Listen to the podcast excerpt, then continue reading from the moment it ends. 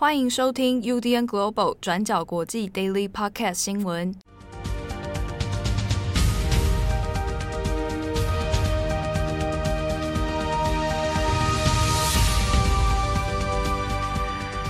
Hello，大家好，欢迎收听 UDN Global 转角国际 Daily Podcast 新闻。我是编辑七号，我是编辑惠仪。今天是二零二一年六月二十四日，星期四。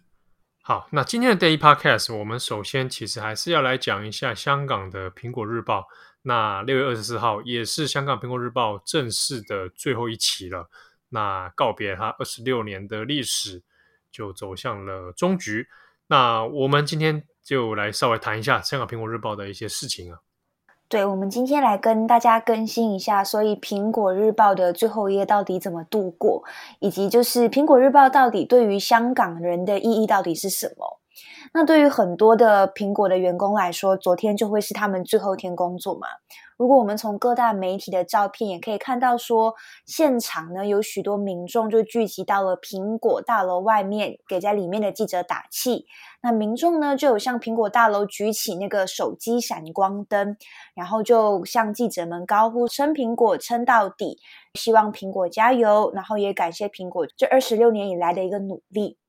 那现场根据媒体的报道，目测最高峰的时候，大概有三百多位民众就是聚集在一起声援苹果。那当中也有就是父母带着孩子前来，也有就是情侣，然后还有就是拄着拐杖的老爷爷老奶奶在现场就是一起声援这样子。那民众声援的这个景象这一幕，到最后就被苹果日报的摄影记者拍下来，成为了苹果日报所谓最终章的头版照片。那标题呢是写下这几个字，叫做“港人雨中痛别，我们撑苹果”。那看到民众在苹果大楼外面声援自己，大楼里面的记者其实也是有回应的，他们就聚集到了苹果大楼的顶楼，也开着手机的闪光灯，大家说“多谢香港人”，然后也有提到后会有期。在苹果的编辑部门里面，也可以看到说，现场聚集了很多各大外媒的记者，也就是在进行拍摄，记录这苹果的这最后一个晚上。编辑部里面的员工在当时候大概晚上十点、十一点的时候，其实还是忙着在做校对跟排版的一个工作，一直到晚上十一点，当苹果的执行总编辑林文忠完成审批以及校对完所有的版面之后，报纸开始送印之后。编辑室在那个当下就开始响起掌声，那这个执行总编辑林文忠也就感谢所有一起撑到最后的同事。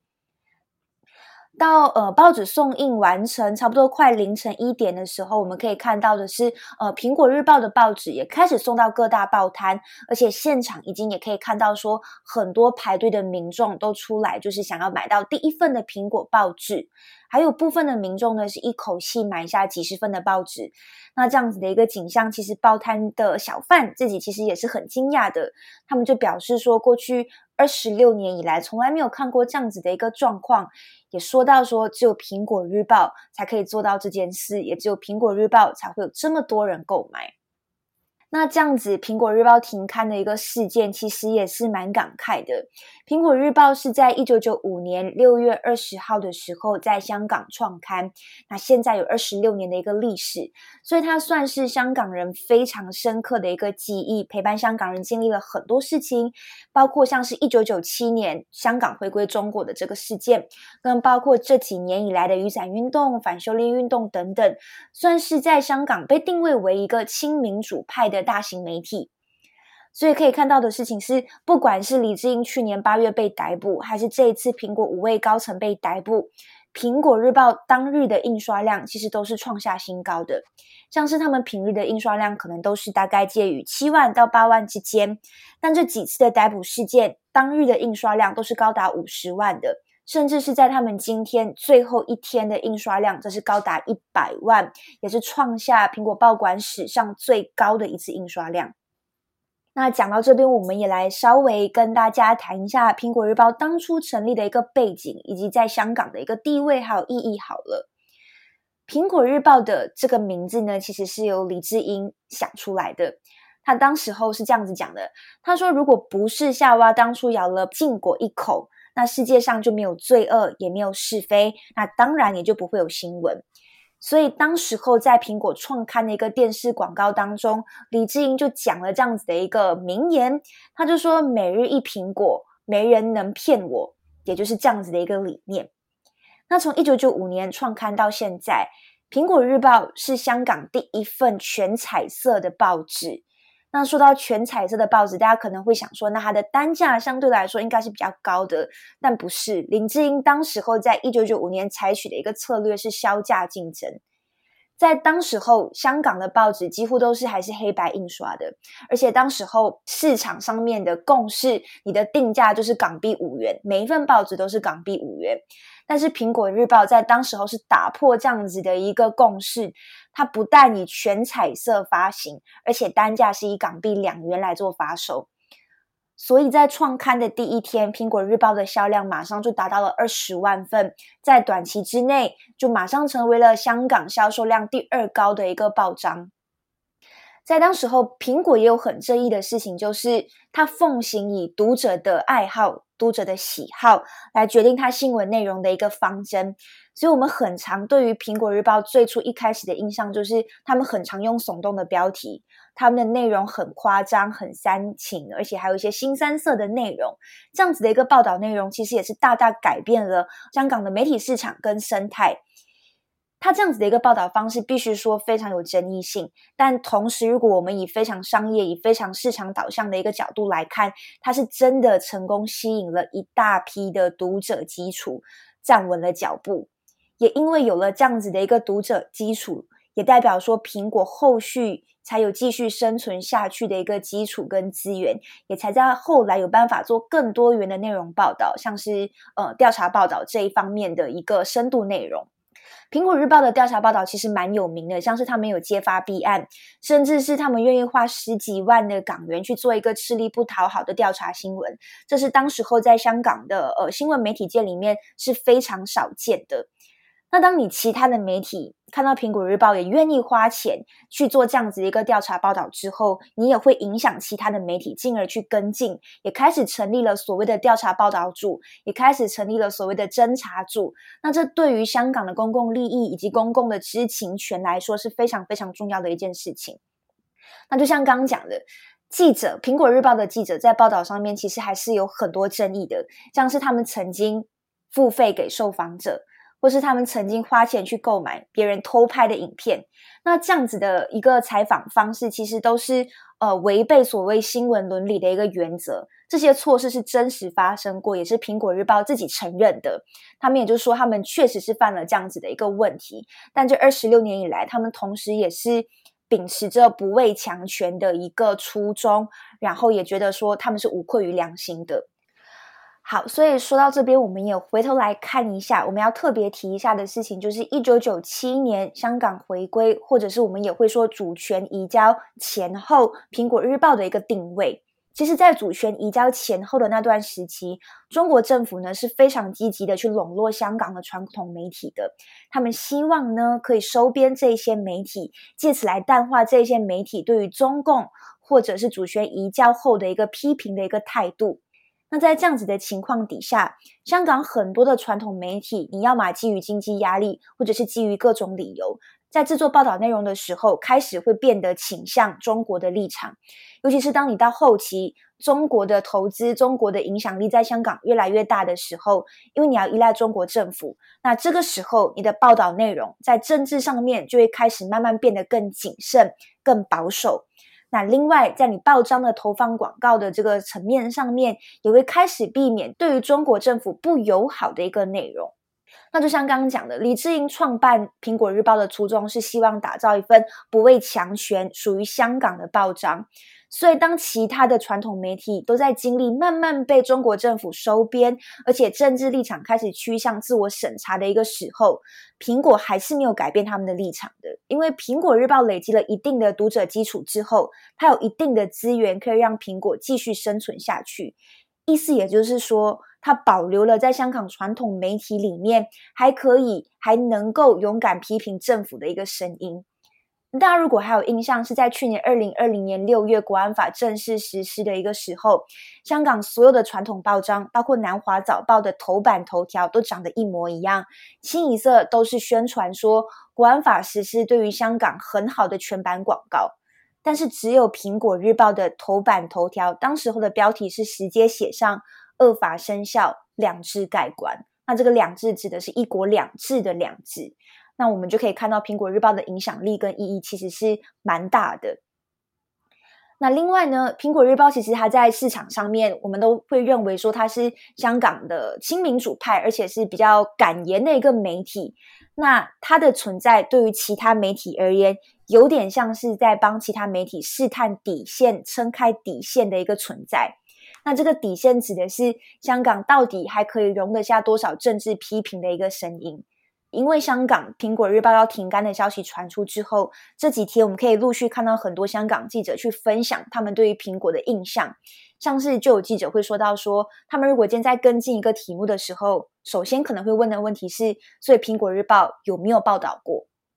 意思也就是说，如果你今天我们要报道一个比较敏感的社会议题，那如果这个社会议题是由苹果日报率先跟进、率先报道的，那就代表说，其他的媒体、其他的报章可以也有空间一起去跟进这样子的一个议题，一起去跟进这样子的一个报道，因为你前面有苹果在前面挡着，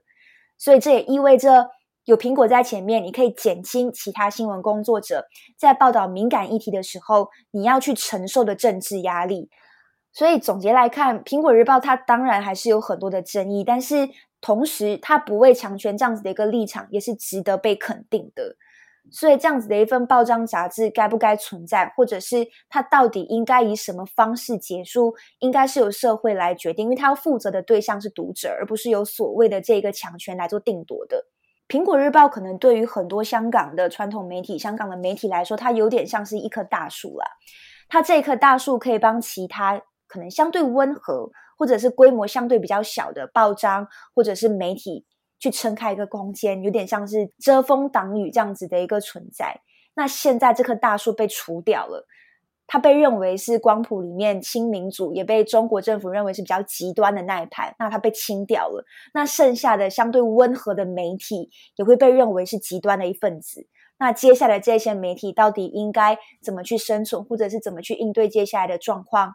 就很值得再继续下去观察了。好，那苹果的事情，因为在出来之后，当然国际外媒其实都有陆续跟进哦。那当天、昨天最后一夜的现场，也有不少外媒的记者的是人也跟着在现场做记录哦。那比如说日本方面，今天几个主流媒体，包含电视的哈、报纸的，也都做了蛮多的篇幅。那甚至像产经新闻，产经新闻今天报版的头版就有刊了中文跟日文的同时两个，一个像是广告啊，就是声援苹果啊，他就说等待，他会等待你的复活。啊，这样子，那因为产经的立场其实就本来就是蛮蛮针对中国的啦，哈，就是蛮抗反抗中国的，所以他会做这个报道，其实也不意外。啊，那其他各家媒体里面，其实陆续包含你说读卖，好，包含朝日，其实都有做了好几个蛮多篇幅的哦，那的相关报道。那当然也是在惋惜说，一间媒体，那他是用这样的结局来收场，其实是相当。可惜，而且是令人发指的哦。主要在于它是被一个权力机构给强压哈，而且用所谓的依法行政，而是用的是国安法啊等等，用一些铺天盖地的方式来帮你结束掉。那当然，苹果的呃二十六年来的发展，它有许多值得讨论哈，也有很多令人非议的地方。这个东西当然，嗯、这个是确实的啊。其实你就香港的很多读者来讲，他们自己也曾经历经过很多心里面的人。反复的叩问啊，反复的挣扎啊，就觉得啊，这样的一个报纸，有些其实说真的，它就有些内容，我们是也是很 觉得你不知道在干嘛啊，对啊，但是也有人觉得，也有人说，他在这一路来当中是有一些变化的。好，那我想他这个东西，当然这个可以留给大家读者们来评断哦，这个当然是没有问题。那自己苹果，他当然也有做过一些醒思啦，他自己也知道自己根本就是一个小报起家的嘛。专挖娱乐嘛，而且对很多人来说就是一个死缠烂打的媒体啊。啊，那他怎么样从小报然后一路到变到现在的状态哦？其实举个例子啊，普利兹这个这个名字，大家很多人都都听过，普利兹新闻奖。嗯，对，普利兹这个人当初办报的时候，他就是走小报的啊。普利兹的一生几乎都在做一些八卦小报，但是他愿意用他的名字，用他的钱去鼓励真正有品质的报纸，然后让自己的名字也变成了一个。所谓的新闻奖的标杆啊，虽然说他这个人的一生其实都在做一些很很很奇怪、很很，很有争议的事情，是对，但他也有一面他愿意去做这样的事情呢、啊。所以当然这个部分可以留给各个读者，但我相信他这二十六年来的确记录了非常多香港大大小小的一些集体记忆，对啊。那今天这个事情其实我们也有蛮多。读者蛮热情的哦，那他也是可能本身也是在香港，那也有传一些陆续传一些讯息给我们啊，包含是他看到的景象，包含是他的一些感想啊。那我们今天其实转角的四个人其实也都有看到今天这一份报纸了，嗯，对啊，那也是蛮令人感慨的。好，那苹果的事情，那这个有一些相关的文字记录哦，我们转角这边也有做了一些报道，那也欢迎各位听众。可以去找来看一下。好，那因为我也有看到这个，我们有听友啊，他在那个 Podcast Apple Podcast 留言那边写说啊，他才刚订了那个付费版苹果的、嗯、啊，就是苹果日报。我不确定他说的是香港，应该说的是香港吧，还是订的是台湾？我不太确定，他应该是香港。那他说现在不知道怎么办。那其实你现在上他的首页，应该就是可以看到他有那个退费的通知。对，就香港苹果的网站已经就是点不进去了。如果你过去分享过香港苹果新闻网站上面的一些新闻链接，全部都点不进去了。对啊，那它是有会有，就是说你如果是订户的话，那你有一些相关的机制怎么去处理啊？哦，对，只剩下这些资讯页面了。对对对对，嗯、所以如果有读我们的读者，但你刚好也有这个订阅啊，那你可能需要退费的话，那就再看看怎么处理啊。那其实这个事情出来之后，大家也后续也会担心啊。那其他媒体怎么办呢？比如说立场立立场新闻，大概是先应应该会蛮忧心的吧？我觉得是诶，因为挡在前面的苹果就是已经这样子，短短几天之内，就是完全好像一瞬间的努力都不见了。嗯，对啊，那你这个金流要修，说真的要断掉立场，立场应该也是蛮快的。其他还有一些线上媒体啊，像众新闻啊等等，嗯，好，现在未来可能随着苹果的这样状态哈，那以及媒体环境越来越限缩，可能大家的状况也不是很乐观，所以大家才在讨论说备份这件事情，就是要怎么让过去的这些记录全部留存下来，因为它某种程度上过了很多年之后，它是非常非常重要的一个历史资料。对，没错，好，那。呃，在像国外的话，其实有很多会做成报系的资料库，嗯。啊，它会比如说包含是纸本的，包含线上的，它会直接存入一些资料库里面，那做线上的这样的资料留存啊，那甚至是留在一些特定的学术机构啊等等，啊，它只是不晓得苹果先前有没有做好类似的数位资料的存档哦之类的，这我就不清楚了。但可能后续也牵涉了很多可能版权的问题，或者是著作权上面的一些问题吧。因为可能也跟很多作者合作过，或者是相关的一些机密资料，这些可能都要花费比较长的时间去做整理的。好，那我们今天的 Daily Podcast 先更新到这边，然后其他有一些相关新闻。那比如说防毒教父之父麦考菲他过世了啊，而且很意外的是，看起来阶段现在这段他是用自杀的方式哦。那相关的新闻呢？那今天转角国际也会有相呃报道的更新，大家可以来看。那这个故事的情节是相当曲折离奇哦。好，那感谢大家收听，我是编辑七号，我是编辑惠仪，我们下次见喽，拜拜，拜拜。感谢大家的收听，想知道更多详细内容，请上网搜寻转角国际。